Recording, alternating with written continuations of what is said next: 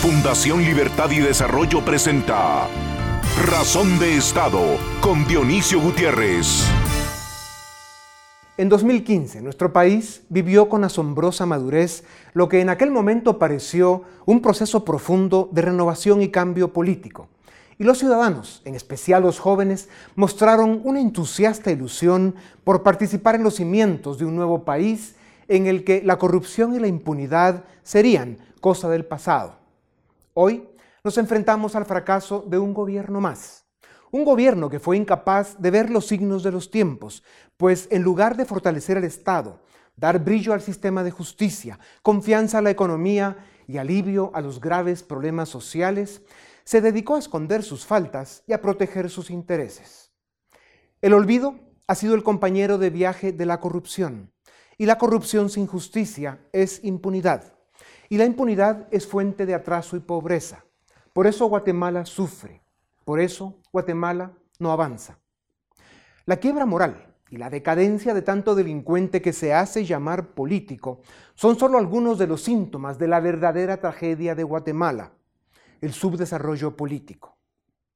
¿Con qué arrogancia reclaman cuando, en todo caso, les debiera dar vergüenza que somos el único país del mundo en el que se instaló una comisión internacional para investigar la captura del Estado por bandas criminales. Una comisión internacional para combatir nuestra corrupción y nuestra impunidad. Una comisión formada por extranjeros para proteger a unos grupos de guatemaltecos de otros grupos de guatemaltecos. Algo está mal en nuestra sociedad. Aunque no les guste, esa comisión es corresponsable de desmantelar grupos criminales y poner a cientos de corruptos y delincuentes en su lugar, la cárcel. Por errores y excesos, que los hubo, y estigmas e intereses, que los hay, la lucha contra la corrupción perdió popularidad y la sociedad se fracturó, alcanzando niveles absurdos de confrontación. El gobierno en lugar de corregir las graves fallas y debilidades por las que vino esa comisión a Guatemala, la enfrentó y la descalificó, y fue incapaz de relacionarse con ella desde una posición de dignidad y soberanía, porque simplemente carece de autoridad moral. Este drama sucede frente a la realidad de un Estado incapaz de ofrecer certeza jurídica e incapaz de ofrecer condiciones para el desarrollo un Estado con instituciones débiles y con frecuencia capturadas por intereses económicos, ideológicos o criminales. Este drama sucede en una economía deprimida e insuficiente, sin oportunidades y sin esperanza para millones de seres humanos. Guatemala vive uno de los peores capítulos de su historia contemporánea. Por eso, Razón de Estado dice presente. Cuando la pobreza y la desnutrición son la catástrofe humana constante de la nación, que impacta y compromete a más de la mitad de sus habitantes, y la respuesta es la indiferencia, evidencia que no tenemos gobierno y que vivimos en una sociedad fracasada. Cuando la educación y las escuelas son abandonadas por el Estado y más de dos millones y medio de niños no tienen dónde estudiar, evidencia que no tenemos gobierno y que la sociedad traicionó su futuro. Cuando la infraestructura nacional, carreteras, escuelas y hospitales caen en el olvido porque los políticos se roban el presupuesto o no encuentran la forma de usar recursos del Estado porque el sistema solo funciona con corrupción, quiere decir que llegó la hora de cambiar el sistema. Tenemos un gobierno mediocre, ausente, invisible. No es el primero, pero debe ser el último. Guatemala no soporta más que nos gobiernen los peores, los incapaces, los corruptos. Decir que no les dejan gobernar por cualquier excusa es no tener vergüenza. Los hechos evidentes del drama que vive nuestro país son la pobreza, la desigualdad, la falta de oportunidades, la incompetencia o la corrupción de los políticos y la complicidad o la indiferencia de las élites. Esto debe cambiar. Un país no es viable cuando unos pocos estamos bien en una sociedad donde cada vez más están peor. La nación pasa por un momento de incertidumbre, frustración y desesperanza, por un momento de suma gravedad que no permite proponer ni prometer soluciones fáciles. Quien lo haga no construye democracia, practica la demagogia. No se puede ser pasivo ni neutral en un país que duele tanto como el nuestro. Y no se debe olvidar que el ciudadano es el epicentro de la democracia y la razón de ser del Estado. El ciudadano presente y activo es indispensable para que la democracia tenga vida. La historia de la humanidad nos enseña que son los valores liberales y los principios republicanos los que construyen repúblicas democráticas exitosas. El respeto a las libertades individuales, la división de poderes y el Estado de Derecho son el camino a la grandeza de las naciones. Para lograrlo, la política debe ser la profesión más digna y más respetada, y el ciudadano valiente y honesto su protagonista. Eso de tomar decisiones sobre la vida de los demás debe estar en manos de los mejores. Los guatemaltecos tenemos el gigantesco desafío de trabajar juntos por nuestro país. Y para eso debemos darnos la oportunidad para construir confianza y eliminar la descalificación y el prejuicio. Las redes sociales han acercado a millones de seres humanos y han facilitado el diario vivir de muchas maneras, pero también han separado y enfrentado a miles por la forma irresponsable y oportunista en que muchos las usan. La difamación, el insulto y la mentira son la práctica de algunos grupos y personas que simplemente son ciudadanos inservibles para construir un país. Los invitamos a que sean parte del debate serio, respetuoso y de propuesta. El dolor y la desgracia de tantos guatemaltecos son muy grandes para que quienes debemos buscar soluciones perdamos tiempo en el conflicto inútil. Las grandes tareas de hoy son la reforma política del Estado, fortalecer el sistema de justicia, aliviar los problemas sociales que más sufrimiento provocan y acciones urgentes que reactiven la economía, la inversión y la creación de oportunidades. En estos días, Cumplí 40 años de participar en la vida cívica de nuestro país y lo seguiré haciendo, como siempre, a título personal y asumiendo la responsabilidad de mis actos. No tengo vocación de político y menos de diplomático. Desde esta tribuna diremos lo que pensamos de los problemas que nos afectan. Presentaremos datos, reflexiones y propuestas para salir de la encrucijada a la que políticos y élites hemos llevado a nuestro país. Lo haremos con respeto, pero con firmeza. No pedimos mucho, solo queremos un país con justicia, sin odio, con respeto, sin conflicto. Queremos una Guatemala solidaria, donde se dignifica al ser humano, un país con una juventud que reivindica la política. Queremos ser un pueblo donde el honor y la decencia tienen significado. Queremos ser una nación donde merece la pena nacer y morir. Queremos una Guatemala con democracia, Estado de Derecho y libertad. A continuación, el documental En Razón de Estado. Guatemala es una nación de gente buena, trabajadora y con deseos de salir adelante. Guatemala es un país con recursos naturales abundantes, con un potencial turístico extraordinario, con tierra fértil y generosa para la siembra y con una ubicación geográfica excepcional. ¿Por qué entonces tenemos los últimos lugares con los peores índices sociales, económicos y políticos del continente? ¿Por qué la pobreza afecta a casi el 60% de los guatemaltecos y el drama de la desnutrición crónica es nuestra vergüenza nacional? ¿Por qué sufrimos con tanta frecuencia de síntomas autoritarios? ¿Por qué tenemos un Estado con instituciones débiles, disfuncionales y, en demasiados casos, capturadas por el crimen organizado? El verdadero problema de Guatemala es su desarrollo político, el cual se manifiesta cuando una nación tiene políticos incompetentes y corruptos, que llegan al poder para robar, élites cómplices, superficiales o indiferentes, y ciudadanos que por miedo o resignación decidieron callar. Hay suficientes estudios que ratifican que la pobreza y el subdesarrollo de los pueblos tienen como causas principales la corrupción y la decadencia de sus dirigentes.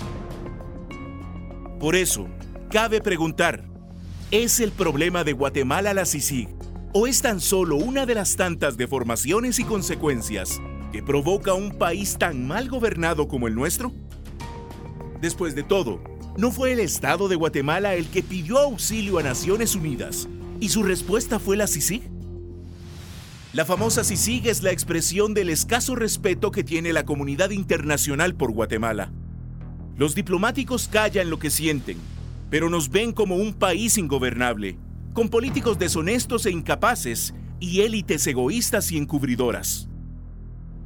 La comunidad internacional no entiende cómo es posible que en un país con tanta miseria pueda haber unos cuantos ricos indiferentes, tantos pobres sin oportunidades, una sociedad tan fracturada, tantos diagnósticos que incluso coinciden, y dirigentes en casi todos los sectores en los que pueden más los egos, las vanidades y su posesión intransigente y absoluta de la verdad. ¿Qué hemos hecho desde hace 12 años, cuando llegó la CICIG a Guatemala, para fortalecer nuestro sistema de justicia y perfeccionar nuestras fuerzas de seguridad para poder prescindir de la intervención internacional?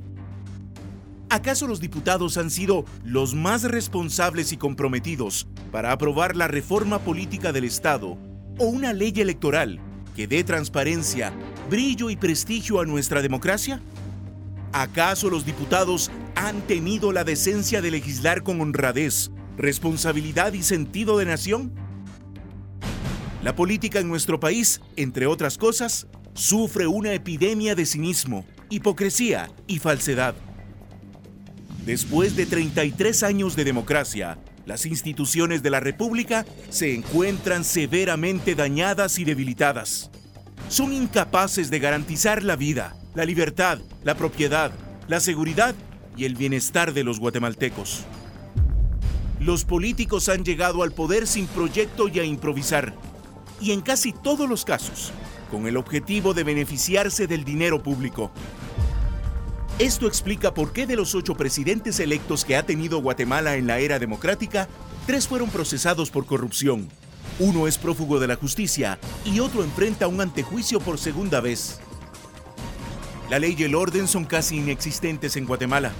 Según el índice de Estado de Derecho, estamos en el puesto 96 de 113 países. Somos considerados un reino de impunidad. Además, Decisiones judiciales erráticas que ponen en riesgo inversiones millonarias. Las invasiones, los bloqueos, el progresivo incumplimiento de contratos y el creciente irrespeto a la propiedad privada han dañado severamente la certeza jurídica, la confianza para la inversión y la imagen internacional de Guatemala. Y el brutal deterioro de la infraestructura nacional, cada día más decadente e inservible, ha provocado un gran retroceso en la competitividad del país. La sensación generalizada es que no tenemos gobierno. Como si esto fuera poco, los guatemaltecos dejamos de creer unos en otros. Nos llenamos de prejuicios y descalificación, y la desconfianza nos tiene atrapados e inmovilizados. Desde 2015 se libra una batalla por construir una nueva cultura de respeto a la ley, en la que quien la incumpla, sin importar su estatus económico o político, responda ante la justicia.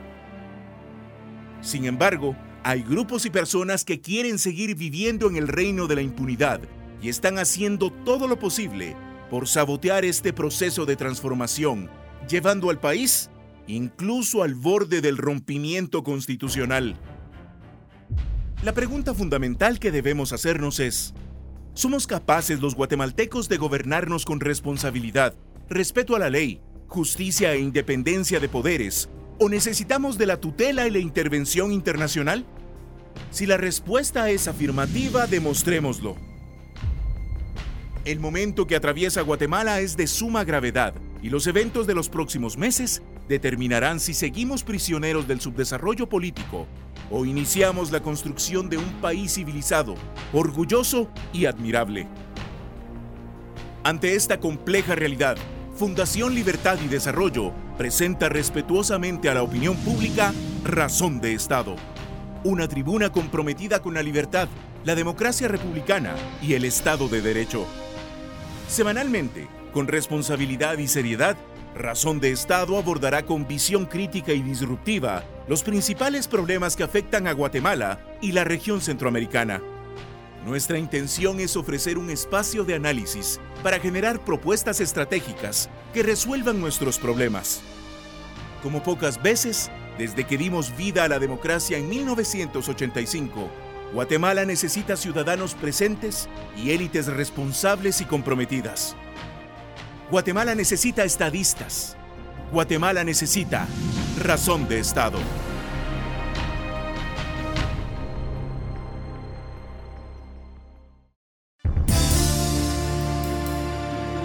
A continuación, una entrevista exclusiva en Razón de Estado. Bienvenidos, es un gusto estar de nuevo con ustedes. En esta primera entrevista en Razón de Estado, tenemos el privilegio de presentarles a un personaje de talla mundial que es nada menos que el presidente Andrés Pastrana. Y lo presentamos rápidamente. Presidente, muchas gracias por darnos un rato. Dionisio, muchas gracias por esta invitación. Usted fue alcalde de Bogotá, fue senador de la República, fue presidente de Colombia de 1998 al 2002. Lo secuestró Pablo Escobar Gaviria. A su suegro lo asesinaron las FARC y también a dos tíos de su señora esposa. Su trayectoria, eh, no solo como político colombiano, sino además como un líder iberoamericano, eh, es fácil encontrarla en, en, toda la literatura y la evidencia que hay que siguen confirmando que usted es un latinoamericano comprometido con la democracia, con la libertad, con la justicia y con las causas que al final desarrollan países. Presidente Pastrana, en Guatemala estamos viviendo eh, una época muy compleja. Eh, somos un país con un saldo acumulado muy negativo, tenemos élites muy disfuncionales, lo hemos hecho mal, todos, y los resultados son muy malos. Eh, el narcotráfico ha provocado un enorme nivel de contaminación a la sociedad y especialmente al Estado. Y la corrupción, básicamente, eh, con estos aliados como el narcotráfico y muy malos políticos, pues han logrado al final eh, eso que se llama la captura del Estado. Cuando usted asumió eh, la presidencia en 1998 en condiciones muy complejas para Colombia, el narcotráfico había logrado contaminar al Estado colombiano, había tenido efectos devastadores para la sociedad, la política estaba muy fracturada, la economía estaba muy golpeada y usted asume la presidencia en esos momentos complejos y toma una decisión que solo un estadista puede tomar, que es eh, la que lo lleva a lo que finalmente se conoce como el Plan Colombia. Cuéntenos un poco de esas interioridades y qué lo hicieron llegar a, a incluso asumir sacrificios y responsabilidades enormes para rescatar Colombia en aquel momento. A ver, Dionisio, como usted dice, yo creo que la familia, y sucede en muchas familias centro y latinoamericanas, eh, o suramericanas, se ve reflejado lo que ha sido la violencia y lo que ha conllevado la violencia en nuestros países. Como usted dice, mi suegro no fue por la FARC, fue por la delincuencia común. Los tíos de Nora, mi señora, fueron asesinados por la FARC y yo secuestrado por el narcotráfico. Ahí están resumidos todo lo que ha sido eh, la violencia en Colombia. A ver, cuando nosotros llegamos en el año 98, Colombia era un, un estado fallido, según los americanos. Imagínese usted que el presidente de Colombia, Ernesto Samper Pizano, había sido elegido por el narcotráfico. Yo creo que es el único caso en la historia de América Latina que está clarísimamente comprobado que el narcotráfico financió la campaña de un presidente de Colombia. Y lo peor, usted se imagina que el presidente de Colombia, Ernesto Samper, no tenía visa para los Estados Unidos. Entonces los colombianos éramos unos parias en el mundo por la situación que había dejado Ernesto Samper. Cuando yo llego a la presidencia de la República en el año 98, ganamos la campaña presidencial. Hay un hecho muy importante es que el presidente Clinton me recibe a mí como presidente electo, no como presidente ya en ejercicio, que creo que es un caso único en la historia de la Casa Blanca. Y el presidente Clinton me invita a mí en visita de Estado en octubre, dos meses después de yo posesionar. Y es cuando yo en la campaña había dicho, Dionisio, que Colombia necesitaba entre comillas, un plan Marshall. Y ese plan Marshall era el Plan Colombia. Y el Plan Colombia partía eh, de la base de dos principios. El primero y el más importante era decirle a los americanos, ustedes consumen la droga, nosotros la producimos. Ustedes son los países ricos o el país rico y nosotros somos los pobres. Por lo tanto, usted pone plata, pone el dinero y yo también, pero vamos a trabajar de la mano porque los que estábamos haciendo todo el esfuerzo somos nosotros. ¿Y por qué digo esto? Porque ha pasado en Guatemala seguro como en Colombia. Cuando yo llegaba a los sectores más pobres del país, a las selvas de Colombia, me decía, presidente, ¿y por qué invertimos en el ejército? ¿Y por qué invertimos en armamento? ¿Y por qué invertimos para evitar que la droga llegue a los Estados Unidos en lugar de invertir en vivienda, en educación, en acueducto, en alcantarillado? Y tenían razón. ¿Por qué nosotros estábamos invirtiendo los recursos de los sectores más pobres para evitar que la droga llegara a los Estados Unidos? Entonces es cuando le decimos al presidente Clinton, vamos a hacer un plan en que ustedes aportan y nosotros también. Vamos a trabajar de la mano. Y eso fue lo que hicimos con los Estados Unidos. Pero el Plan Colombia tenía, si se puede decir, cuatro patas fundamentales. La primera era fortalecer al ejército. No teníamos ejército. Nosotros teníamos cuatro helicópteros de combate en 1998. Nosotros, el ejército de Colombia, tenía que ir a las remontadoras de llantas a conseguir esas llantas antiguas para ponerle como suelas a sus botas. No había tiros, no había bombas, no había aviones. Y en cuatro años dejamos el ejército más importante de América Latina que le permitió a Álvaro Uribe continuar con la seguridad democrática. El segundo tema era el fortalecimiento institucional, especialmente ¿qué? la justicia. Ahí era donde teníamos que invertir.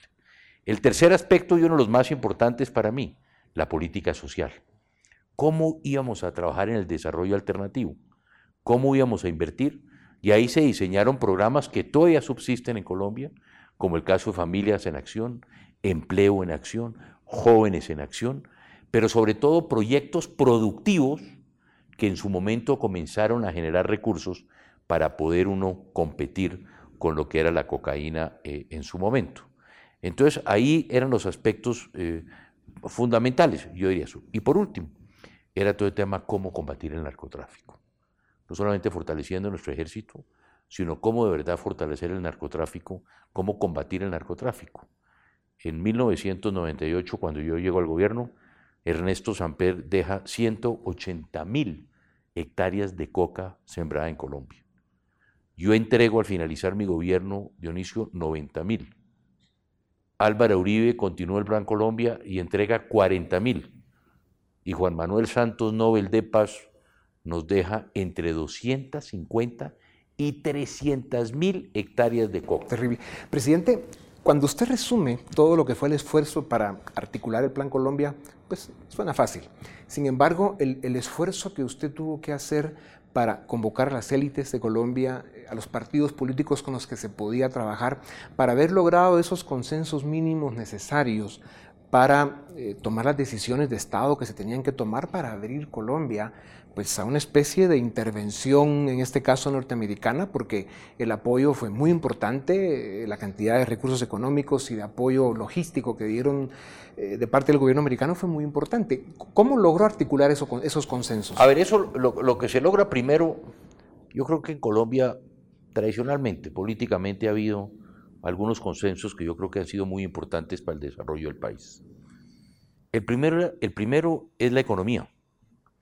Aquí a pesar de que nos, inclusive cuando había la alternación de los partidos políticos, cuando era el bipartidismo en Colombia entre liberales y conservadores, siempre la economía como que fue manejada por gente muy técnica, por gente que sabe del tema, que ha estado comprometido en el tema, economistas que verdaderamente estaban involucrados en, su profesión pensando en país, y así eh, tuvieran discrepancias con otros economistas, siempre pensábamos en, en el futuro del país. Después la política internacional, que tiene que ser una política de Estado, y esa la tenemos nosotros en una comisión que se llama la Comisión de Relaciones Exteriores, que funciona bajo la tutela del presidente de la República, donde están el Congreso, sus dos cámaras, y los expresidentes. Desafortunadamente o infortunadamente el presidente Santos acabó con la comisión asesora y yo creo que hay que volver a este tema. Y, ¿Tuvo el apoyo del Congreso? Sí, claro. Y tercero, ¿qué pasa? Aquí el narcotráfico. El narcotráfico ha sido casi una política de Estado, en que aquí hemos unido todas nuestras fuerzas, porque usted lo dijo al comienzo, este es un enemigo común, que permea desde la gente más pobre, posiblemente el peor daño que hizo el narcotráfico en Colombia, es el del dinero fácil, el de esos niños de 15, 16 años, denominados los sicarios, que se enriquecieron asesinando colombianos o matando policías. Usted recuerda que Escobar pagaba 100 dólares por cada policía que fuera asesinado. Ese fue un daño que se hizo en la sociedad colombiana, en los jóvenes, esa cultura del dinero fácil. Y al final el narcotráfico permea todo. Permea la política, ha permeado la justicia, las fuerzas militares, las fuerzas de policía, en fin, todo. Entonces ahí, si no nos unimos un país entero para combatir el narcotráfico, no lo vamos a lograr. Y eso fue lo que hicimos con el Plan Colombia, que se logró generar.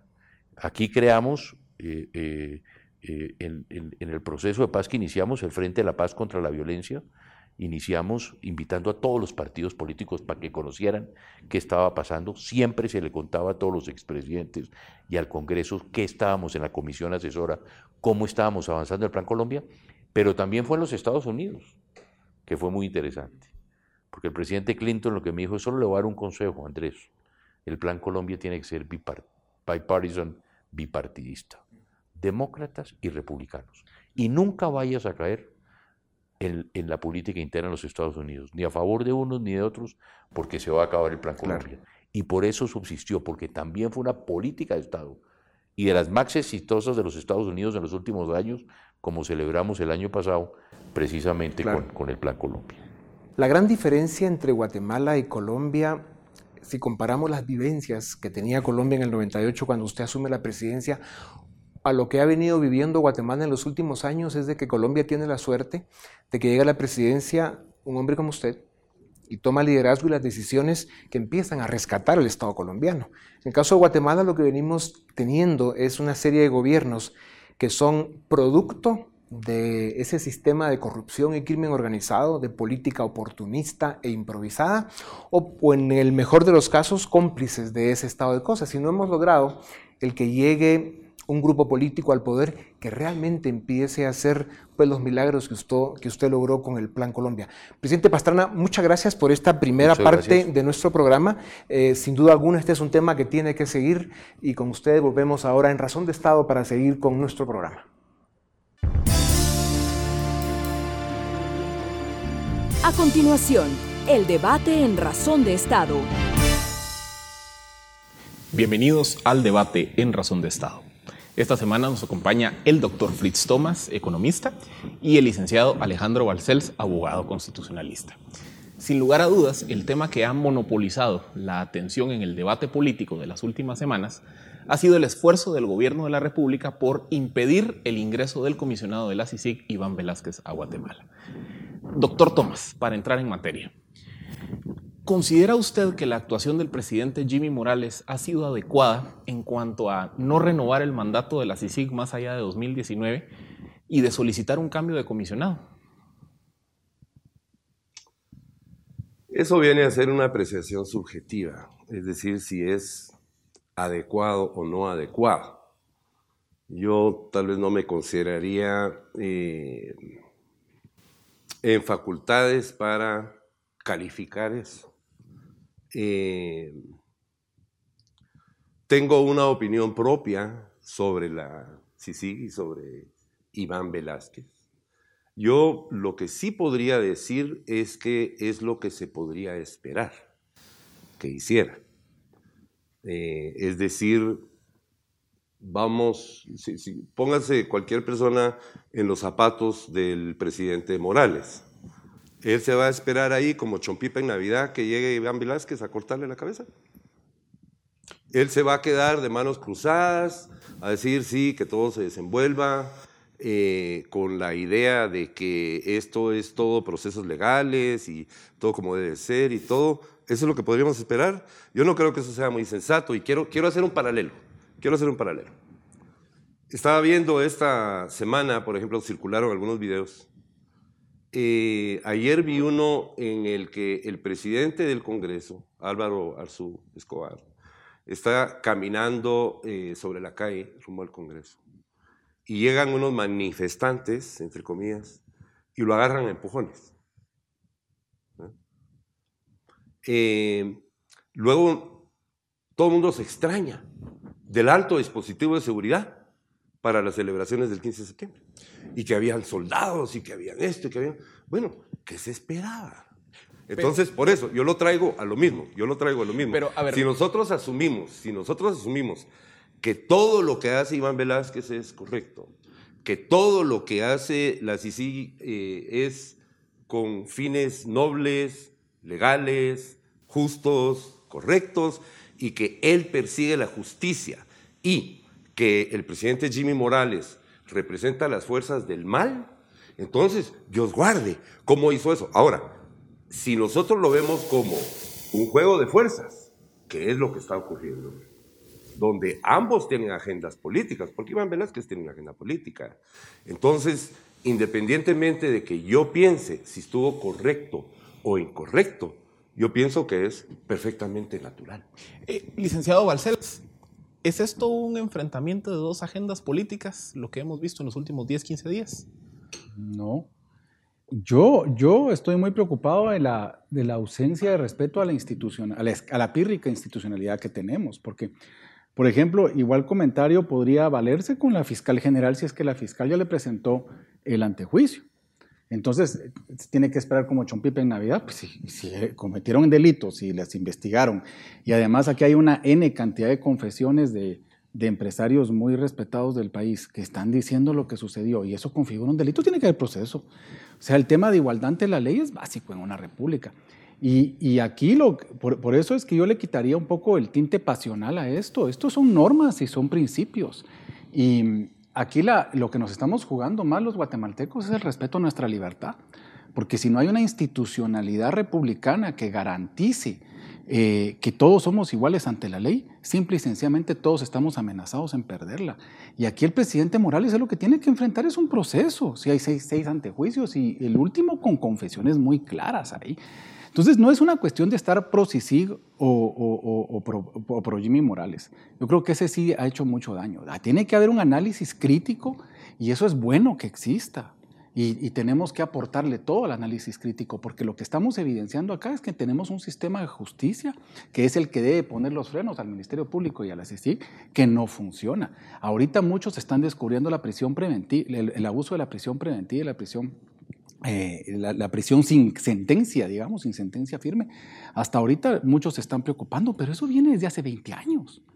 Entonces, ese es uno de los temas fundamentales acá. Tenemos que construir institucionalidad porque si no vamos a, a, caernos en la coyuntura. Tenemos que ver al país en 10 años. Eh, doctor Tomás, cuando veo su respuesta anterior, pues percibo una crítica hacia el accionar decisivo y, y, y percibo la, la, o la sensación que transmite es que hay una agenda política, por ejemplo, detrás del antejuicio al presidente Jimmy Morales. ¿Usted considera...? Ah, sin duda alguna, sin duda alguna. Es decir, otra vez, yo no estoy defendiendo de, a Jimmy Morales. Eh, no estoy diciendo que no tenga que ser perseguido por la ley. Estoy diciendo que es natural que él se defienda. Eh, ¿Y, es legítimo, empezó, ¿Y es legítimo que lo haga sí, así? Sí, yo creo que empezó, por ejemplo, con el caso de su hijo y su hermano. Es decir, voy a comparar el caso de su hijo y su hermano, que no está bien, que la ley lo debe perseguir, ¿verdad? Prácticamente la CICI Iván Velázquez los toma rehenes. Es decir, mira, aquí tengo a tu hijo y tu hermano, mucho cuidado. Eh, y yo estoy de acuerdo en la igualdad ante la ley, en perseguir el crimen. Porque tenemos una organización como Codeca, que se roba 200 millones de quetzales de energía eléctrica al año, está a un paso de convertirse en partido político y no se les toca. ¿Por qué tenemos todas estas invasiones de hidroeléctricas y esto y aquello? Que no son eh, expresiones espontáneas del pueblo. Entonces, perfectamente organizado por personas que se dedican a eso. Entonces, no, yo no es que tenga una animosidad contra la CICI o contra Iván Velázquez. Creo que él se convirtió en un virrey, en una persona que no le rendía cuentas a nadie, donde él se volvió el protagonista. Él se volvió quien enfrentó al presidente. O sea, si nosotros solo lo vemos como que se está siguiendo el curso de la ley y, por eso se está persiguiendo al presidente, ok, pero no, no, no. Él se erigió en esta gran figura que ha contribuido enormemente a la conflictividad del país, que es uno de los principales problemas. Licenciado Balcells, ¿comparte usted esa apreciación que ha habido un excesivo personalismo en la gestión de Iván Velázquez al frente de Sisiga? Es que yo creo que va a haber un... Miren, desgraciadamente yo sí creo que el guatemalteco es muy caudillista. definitivamente eso lo llevamos en el ADN. Buscamos caudillos en lugar de líderes o de dirigentes, pero ese sí es un tema que, que nos tardaríamos más. Yo creo dos, dos cosas aquí comentando con el doctor y que qué bueno que podamos tener un cambio de ideas, porque ya aquí siempre es un cambio, de, mucha descalificación en los debates que se dan en redes sociales. Por ejemplo, el presidente tiene todo el chance de defenderse y yo soy uno de los principales de, eh, eh, defensores del derecho de defensa, valga la redundancia, pero no puede utilizar su cargo para defenderse. Ese es el punto acá. Yo no puedo estar diciendo, ah, yo quiero que entonces cambien fiscal porque me están afectando a mí. Yo estoy de acuerdo en que pueden haber muchas críticas, pero yo cuando veo y cuando seamos objetivos, cualquier abogado serio que fuera el fiscal y mira tanto empresario y tanta declaración que ha habido, estamos hablando de gente de, mucho, de mucha honorabilidad en el país, que está diciendo, miren, yo cometí esto y cometí lo otro y lo está confesando y estoy diciendo esto y además ya se aprobó su colaboración eficaz, etcétera, etcétera. Así se dieron ciertos indicios que tienen que investigarse. No estoy diciendo que sea culpable, porque esa es otra cosa. Ya aquí se ha establecido que el culpable del financiamiento electoral ilícito es el secretario general y punto. No, tampoco es así. tampoco es así. Yo estoy seguro que tenemos que abordar mucho en eso. Pero, pero, pero sí tiene que haber un antejuicio. Es que si no, no fuéramos ni un principio, ni, ni, siquiera una república. Ahora, en torno a la aplicación de la ley, efectivamente todos, todos coincidimos. Yo creo que como el doctor Tomás está coincidiendo. Lo que pasa es que en este país no se cumple la ley. Entonces, hay N cantidad de casos hay N cantidad de casos donde la impunidad es la regla, empezando por el derecho a la vida. Es que aquí hasta los casos, y yo lo voy a poner, el caso usted pone a Codeca, yo creo que hay que investigarlo y si definitivamente hay que tenerlo, pero también los grandes casos de violaciones a derechos humanos. Y aquí no se trata de ser de izquierdas o de derechas, eso es lo que nos tenemos que quitar. La vida es de cualquiera. ¿Le compete ese es uno de los puntos. investigar a Codeca? No sé, yo diría que si es una estructura criminal que entra dentro de su mandato, que lo hagan. El punto es que aquí no se trata de granjear eh, impunidades, sino que al contrario, de que creamos un, sistema jurídico fuerte. Yo creo que una de las cosas que más evidenció de nuestro sistema jurídico es lo pésimo que estamos tramitando los procesos colectivos, donde hay mucha gente. Eso tiene que cambiar, eso tiene que haber una nueva normativa. Eh, la normativa está hecha si es el doctor acusado, si yo soy acusado, si tú estás acusado. Pero aquí resulta que somos 20. Y ese proceso eh, eh, eh, se vuelve un embudo, un apretacanuto que no, no camina. Eso sí debemos cambiar en el, país, pero no hay liderazgo. Simple y sencillamente aquí el tema es esperar a ver qué pasa. Y no puede funcionar un país esperando a ver qué pasa. Doctor Tomás, una pregunta muy puntual. ¿Cree usted que esta crisis o esta situación de inestabilidad de los últimos 15 días se resuelve cambiando al comisionado de CICIG ¿O cree usted que ya llegamos al momento en el que el experimento CICIG debe llegar a su fin? Bueno, yo creo que eh, por lo menos ahorita debe de continuar un año más, eh, con, de, acuerdo, de acuerdo a los términos del, del acuerdo. Creo que hay muchas lecciones que aprender aquí.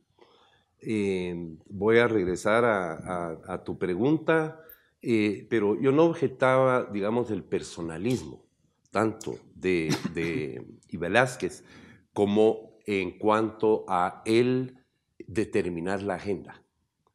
O sea, el personalismo no es tanto, sino que ya no, no era una agenda del Ministerio Público, sino que era la agenda de, de Iván Velázquez. Y no es que me refiera solo a Codeca, sino, digamos, a qué le está apuntando los cañones.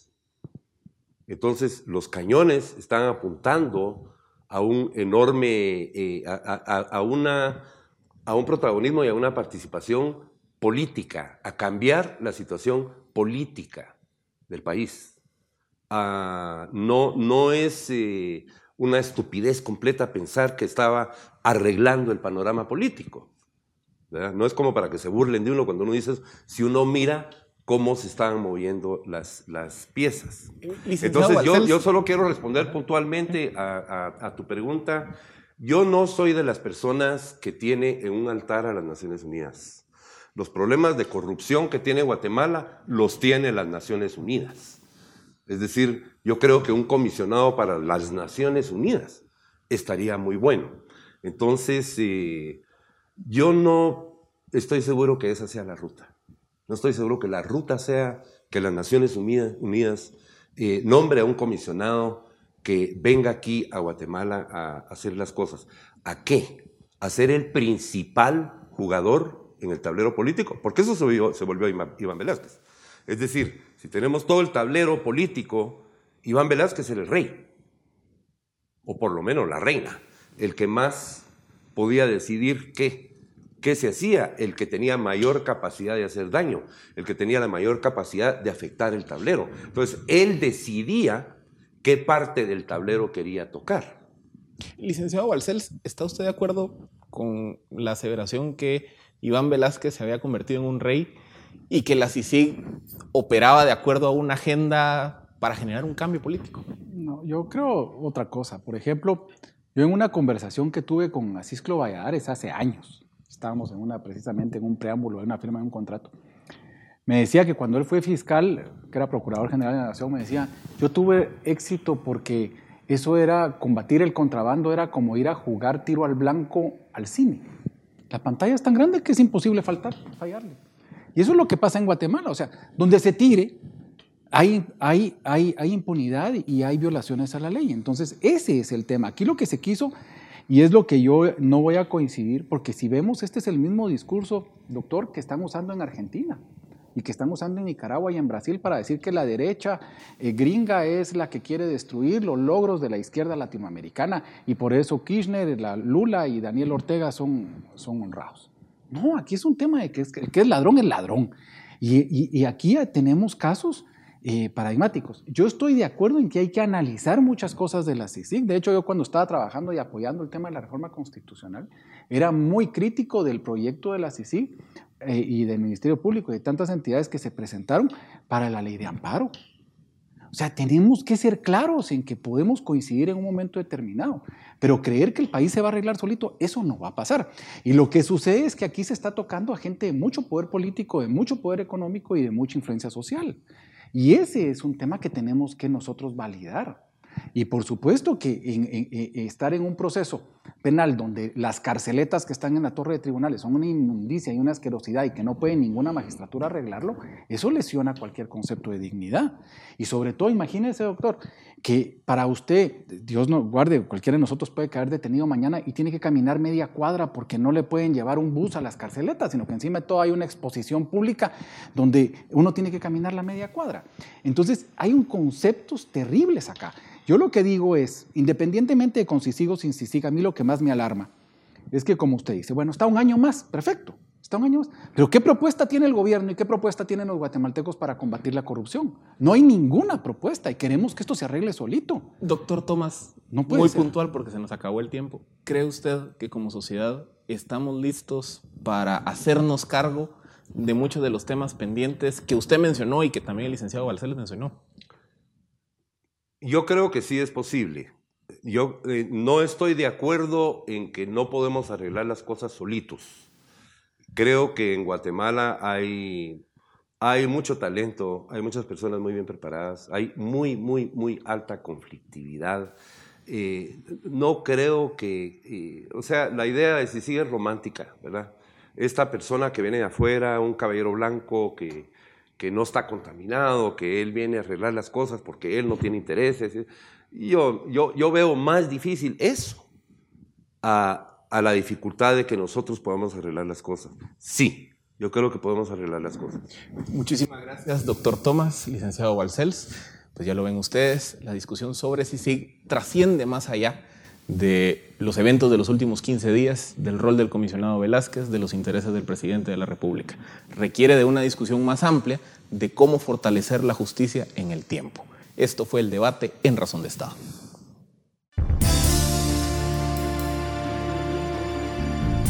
A continuación, el análisis de Razón de Estado. El subdesarrollo político es la causa de la pobreza y el atraso económico de Guatemala. No hemos sido capaces de coincidir en una visión de país ni en un proyecto de Estado que nos permita ser la nación que podemos ser.